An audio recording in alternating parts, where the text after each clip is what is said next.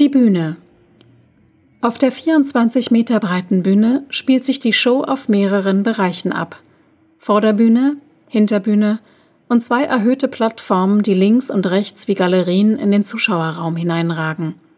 Diese dienten früher als Orchester- und Choremporen.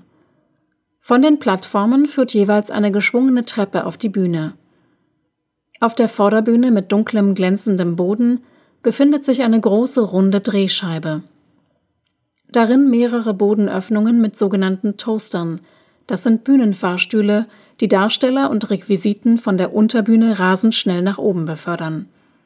Auf der Hinterbühne gibt es ebenfalls eine runde Scheibe, die in einigen Szenen aufgerichtet wird und als Spielfläche dient.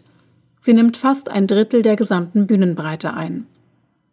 Dahinter spielt die Palastband. Ein Vorhang trennt diesen Bereich ab. In einigen Szenen erleben wir die Band live. Dieser Vorhang sowie ein weiterer zwischen Vorder- und Hinterbühne dienen als Projektionsfläche für Videos und Special-Lichteffekte. Eingerahmt wird die Bühne vom Bühnenportal, das durch ein kreatives Beleuchtungskonzept immer wieder neue Landschaften und Stimmungen vermittelt. Eine gewaltige drehbare Brücke aus gekreuzten Stahlrohren dominiert wiederholt in der Androidenwelt als Androidonas Refugium. Wir wünschen Ihnen viel Vergnügen bei Vivid Grand Show mit Live-Audiodeskription im Friedrichstadtpalast.